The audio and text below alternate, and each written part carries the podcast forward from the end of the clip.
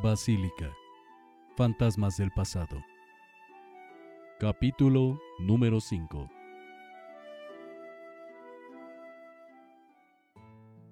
Alonso pudo quedarse en la casa grande junto a sus primos, bajo el cuidado de la tía Catalina. Allí podría quedarse hasta los nueve años, mientras recibía una educación y el cariño de madre que tanto le hacía falta. Luego, obligadamente, tendrá que aprender un oficio que le dé de comer cuando sea adulto. ¡Arriba, sanguijuelas! Despertó con sobresalto a Francisco.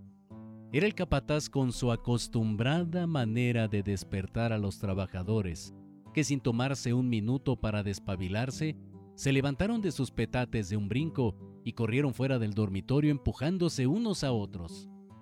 Francisco no corrió, pero apuró el paso para salir tras la estrepitosa manada humana. Aunque nunca había trabajado para nadie, estaba tranquilo. Se sabía capaz de aprender y desempeñar eficazmente cualquier tarea que le encomendaran. Además, tenía que trabajar duro para devolverle a su hijo algo de la vida que les había quitado. ¡No me veas! ¡Contéstame! vociferó Julián, esperando una respuesta de Francisco que no llegaba. Estúpido indio. Susurró ante el mutismo del nuevo trabajador. Francisco estuvo a solo un segundo de abalanzarse sobre el ominoso capataz, cuando éste momentáneamente desvió su atención para dirigirla a otro trabajador que al percatarse de la mirada de Julián, se levantó rápido y reanudó su trabajo. ¿Me ibas a golpear? Preguntó entornando los ojos. Adelante, solo inténtalo. Y hoy mismo estás de nueva cuenta en la calle junto con tu hijo. Ni tu tía podría defenderte. Le dijo sardónico. Te voy a decir algo, y escúchame bien. Porque solo te lo digo una vez.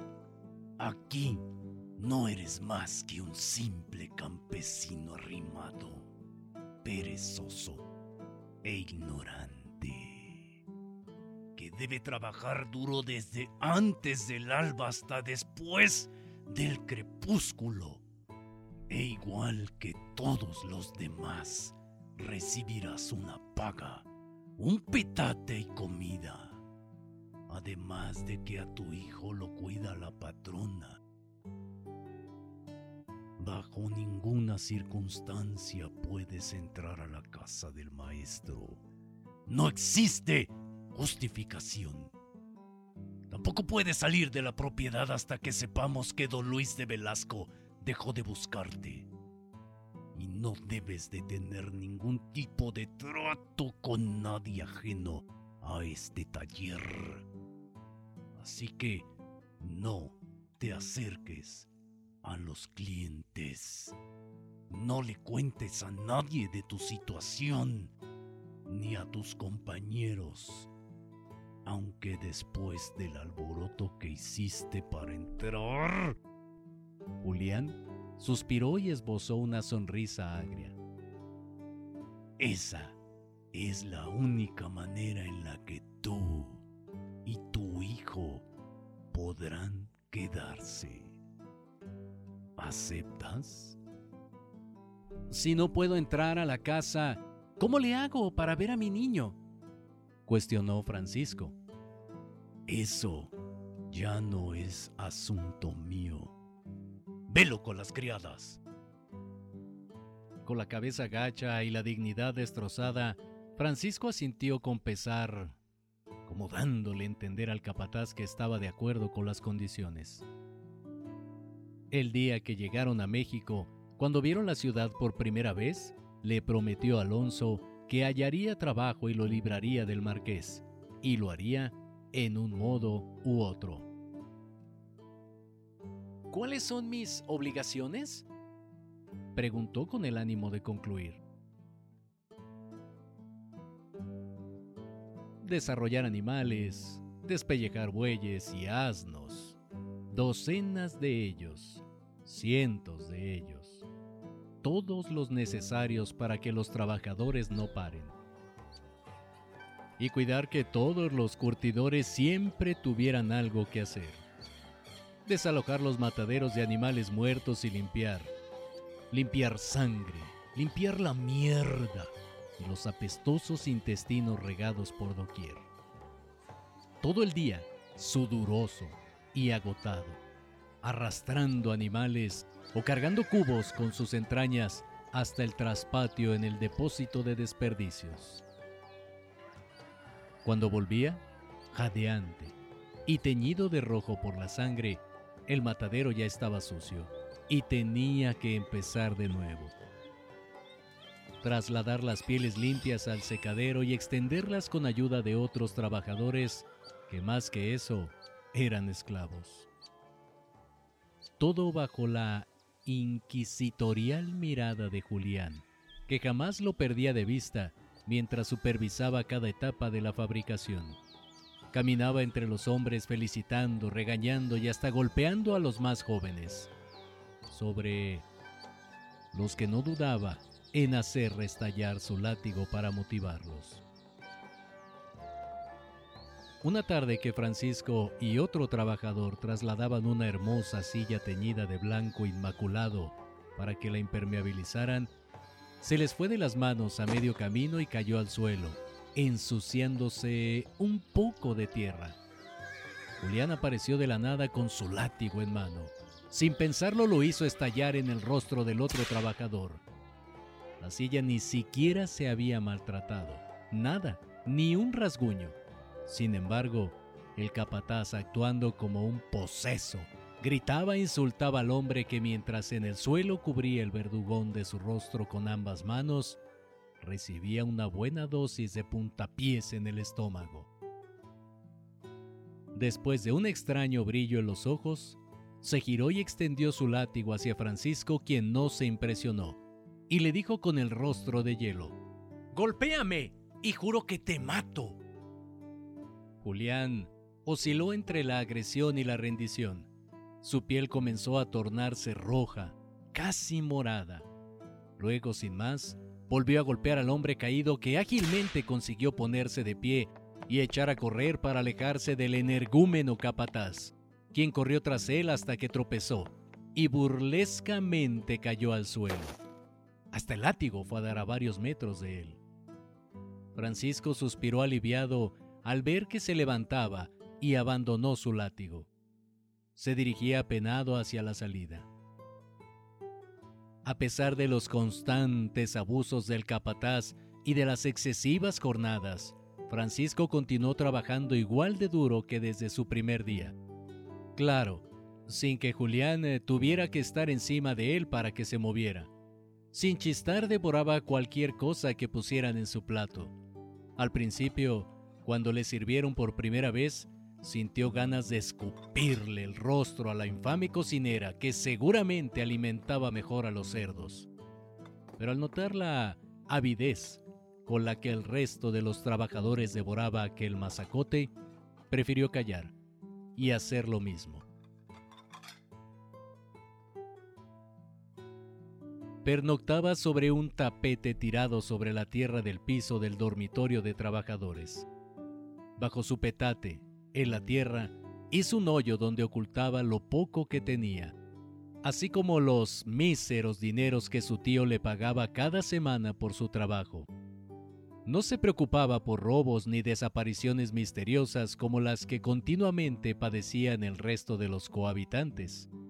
A él lo respetaban desde el primer día que enfrentó a Julián y éste se arrendró.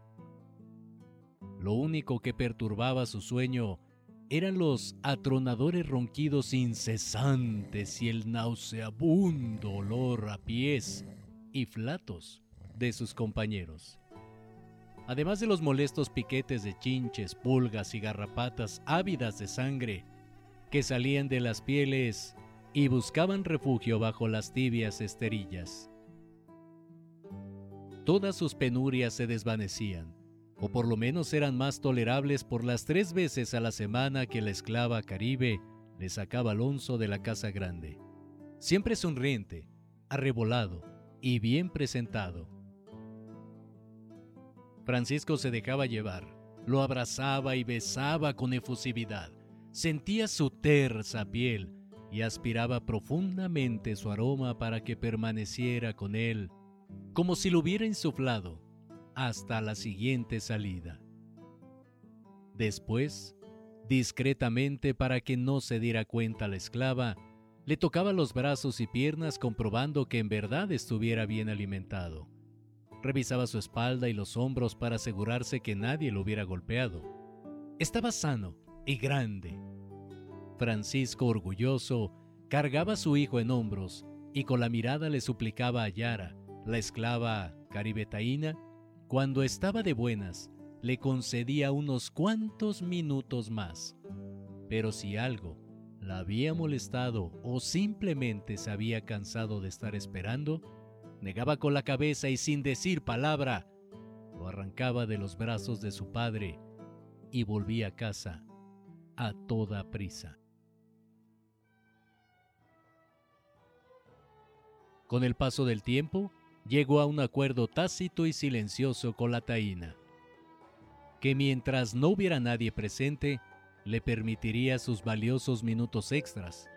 Pero si había alguien, Francisco voluntariamente se despedía de su hijo con un beso en la frente y se lo entregaba a la esclava.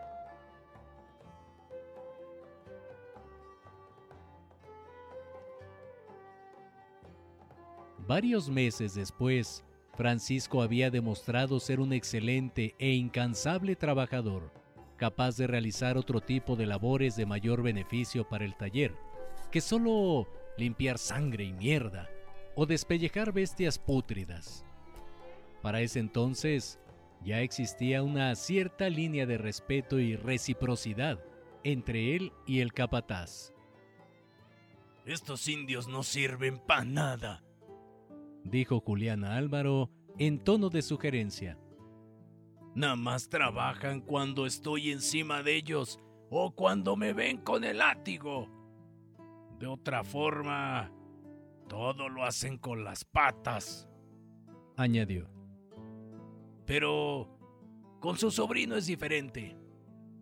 Ese hombre no es mi sobrino, exclamó Álvaro con gélida altivez. Sin embargo, a Julián le gustaba hacerlo rabiar con ese tema. Perdón. Se disculpó con falsedad. El indio ese que trajo la patrona, a diferencia de los demás, no es holgazán ni aprende rápido. Hasta ahora no ha dado problemas ni exige de más. ¿Para qué me dices esto? contestó el maestro enfadado. Ve al grano y déjame trabajar agregó. Pues quería... Perdón, eh, quiero su autorización para sacarlo del matadero y ponerlo a trabajar en otra cosa. De todos modos, no importa qué haga o cuánto trabaje, se le seguirá pagando lo mismo. Al momento, Álvaro dejó lo que estaba haciendo y miró fijamente a su capataz, que al no saber qué hacer, solo Sonrió estúpidamente. Espérate, espérate. ¿No importa cuánto se le pague? Contestó. Tal vez no gane lo mismo que los demás, aunque trabajen menos, pero el hacerlo aquí, escondido junto a su chamaco, te aseguro que vale más que cualquier sueldo. Además, visto y alimento a su hijo. ¿Qué más puede pedir? Lo que quise decir es que... Mejor cállate. Álvaro volvió a tomar los documentos que estaba leyendo. Si crees que funcione mejor en otra cosa, pues bien. Pero tú sabes que en ese taller cualquier falla es tu falla. Y no está por demás decir que si algo sale mal, tú y él se largan juntos a la calle. ¿Entendiste?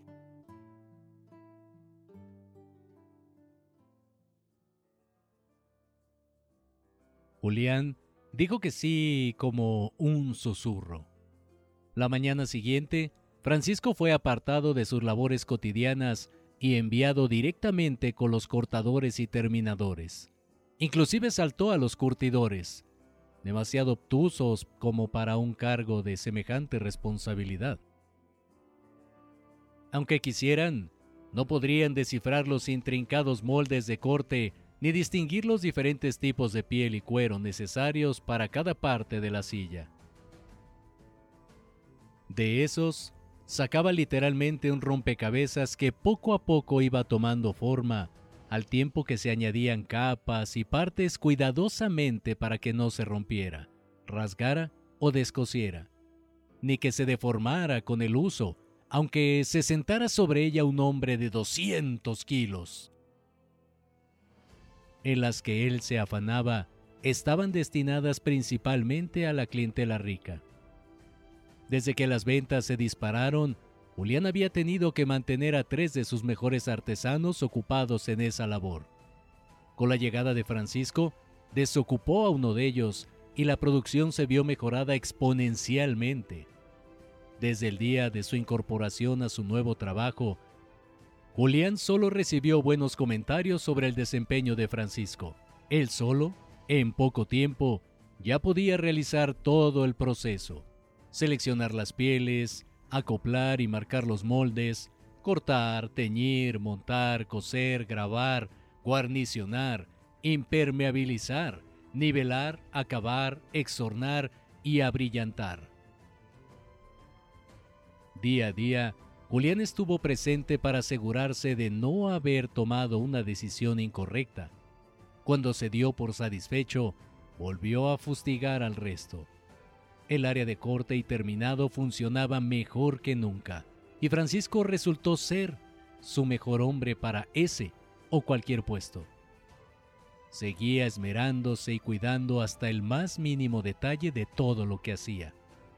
Incluso muchas veces sus trabajos eran mejor que los de los veteranos, que no tuvieron forma de objetar que las sillas de Francisco eran, y por mucho, mejores que las suyas. Hasta Julián se sintió orgulloso cuando estampó el sello del maestro en el costado de una hermosa pieza.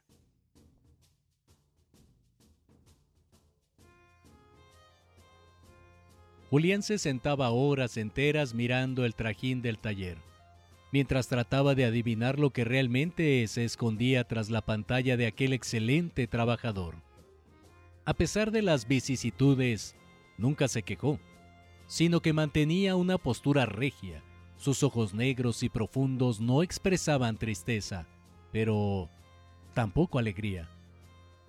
El capataz se dejaba arrastrar por sus pensamientos, pretendiendo discernir la razón por la que ese hombre pariente de la patrona, estaba allí, mezclado con el resto de los menestrales.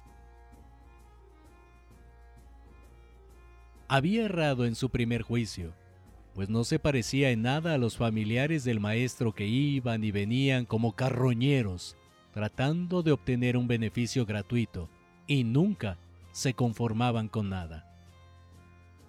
Pero Francisco, esa manera tan sublime de tocar y hablar con su hijo los pocos minutos que se lo llevaba la taína. Quería trabajar y lo hacía mejor que nadie, pero no por dinero ni reconocimiento. El haber limado asperezas con Francisco trajo otros beneficios para el mayoral, que ya no tenía que preocuparse por verificar el terminado del producto. Francisco lo hacía por él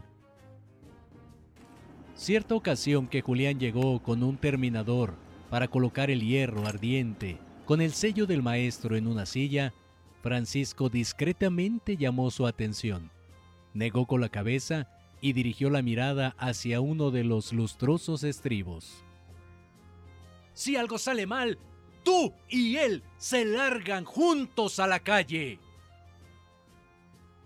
Le advirtió tajante Álvaro, esa frase sonaba atronadora en la cabeza de Julián cada que tenían que imprimir el sello. Arrojó el hierro fingiendo quemarse. Pasó al lado que le había indicado el trabajador y se agachó lentamente a recoger el sello mientras recorría la silla con la mirada. Descubrió una cinta descosida que significaba el desgarre del estribo ante cualquier aplicación de fuerza. Sin decir nada, se abalanzó a bofetones sobre el terminador. Pasó todo un año desde que Francisco y Alonso llegaron a México y aún no sabían qué les deparaba el futuro. El gran maestro líder de los guarnicioneros, Álvaro de Sevilla, consiguió su anhelado cargo en la Mesta. No obstante, durante todo ese tiempo, Julián no pudo adivinar el sentir de aquel eficaz hombre llegado de Veracruz. Después de un año, otro ya se hubiera olvidado de cualquier asunto pasado y andaría en las calles buscando muchachas con quien gastar el dinero. O, por lo menos, hubiera exigido un bien merecido aumento y ropa nueva. Pero Francisco no. ¿En qué estaba pensando? Francisco se levantaba, trabajaba y acostaba con la permanente zozobra de no saber nada de José y con la imagen del hornero tirado en el piso. Por ese desgraciado no sentía remordimiento. Ni siquiera sabía si lo habían matado. Pero si no, hubiera hecho nada por detenerlo. Ciertamente lo habría delatado y Alonso estaría muerto. No importaba que pasara más de un año desde que todo aquello acaeció. De todos modos, lo acusarían de asesinato y no ayudaría en nada a su primogénito. Además, Alonso se vería en la orfandad. La tía Catalina le había aconsejado guardarlo en absoluto secreto, y eso había hecho. No quería hacer nada que pusiera en riesgo la integridad de Alonso. Tal vez don Luis de Velasco no lo buscaba por llevarse a su hijo moribundo, sino por asesinar al hornero. Y el delito de homicidio se castiga con la muerte. ¿Qué pasaría con Alonso si lo ejecutaban? El niño estaba grande y vigoroso. Había dejado los pañales y cuando lo veía corría directo a sus brazos, gritando ¡Papá! con una vocecilla que lo revitalizaba por completo. A pesar de que Julián había vuelto a tratarlo con desdén, su trabajo hablaba por sí mismo, situación que Álvaro ignoraba por completo en silencio, se había convertido en el trabajador más valioso del taller, por lo que el capataz no objetaba nada porque viera más seguido a su hijo, claro, con el consentimiento expreso de Catalina, que tampoco estaba al tanto de la situación laboral de su sobrino. Francisco, temeroso por lo que pudiera ocurrir, se había sentenciado a sí mismo al ostracismo absoluto para no arriesgar el futuro de Alonso.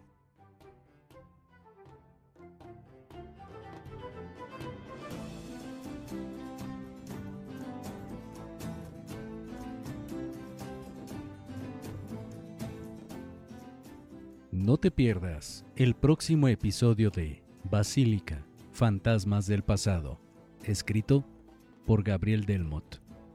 Si deseas adquirir el libro de manera física, Puedes hacerlo a través de las redes sociales del autor,